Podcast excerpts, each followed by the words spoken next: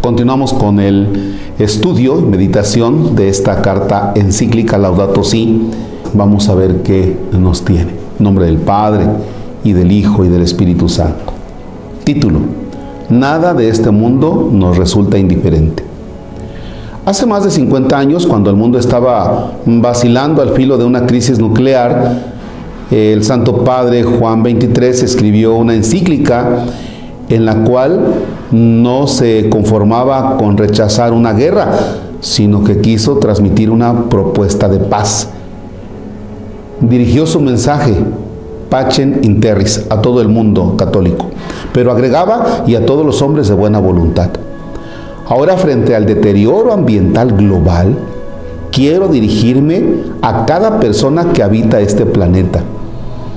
En mi exhortación Evangelii Gaudium, escribí a los miembros de la iglesia en orden a movilizar un proceso de reforma misionera todavía pendiente.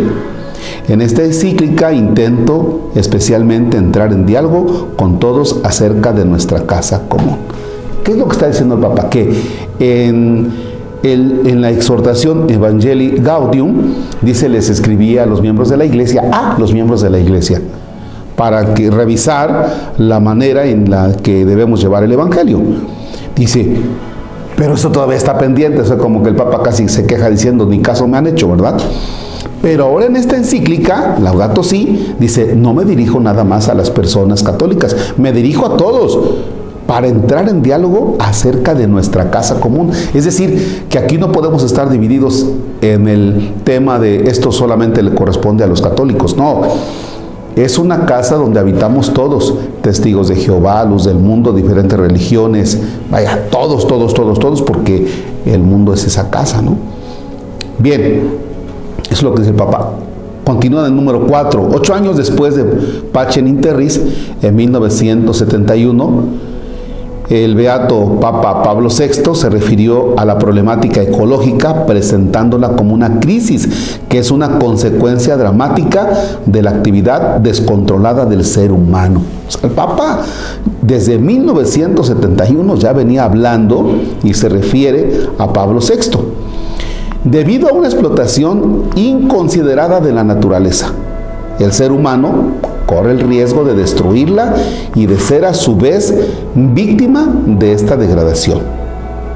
También habló a la FAO sobre la posibilidad de una catástrofe ecológica bajo el efecto de la explosión de la civilización industrial, subrayando la urgencia y necesidad de un cambio radical en el comportamiento de la humanidad porque los progresos científicos más extraordinarios, las proezas técnicas más sorprendentes, el crecimiento económico más prodigioso, si no van acompañados por un auténtico progreso social y moral, se vuelven en definitiva contra el hombre.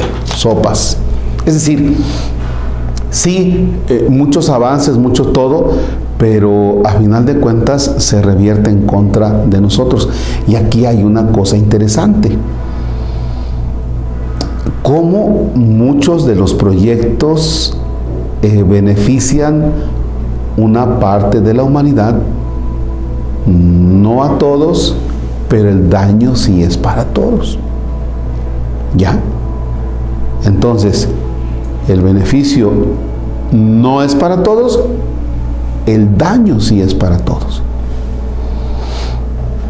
El beneficio posiblemente es para ti, pues estás ahí con la, el agua, la regadera, media hora. El beneficio es para ti, el daño es para los demás.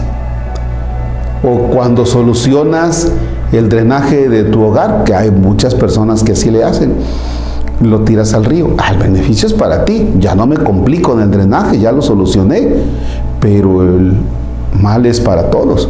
Y así en diferentes grados de lo que nos toca vivir.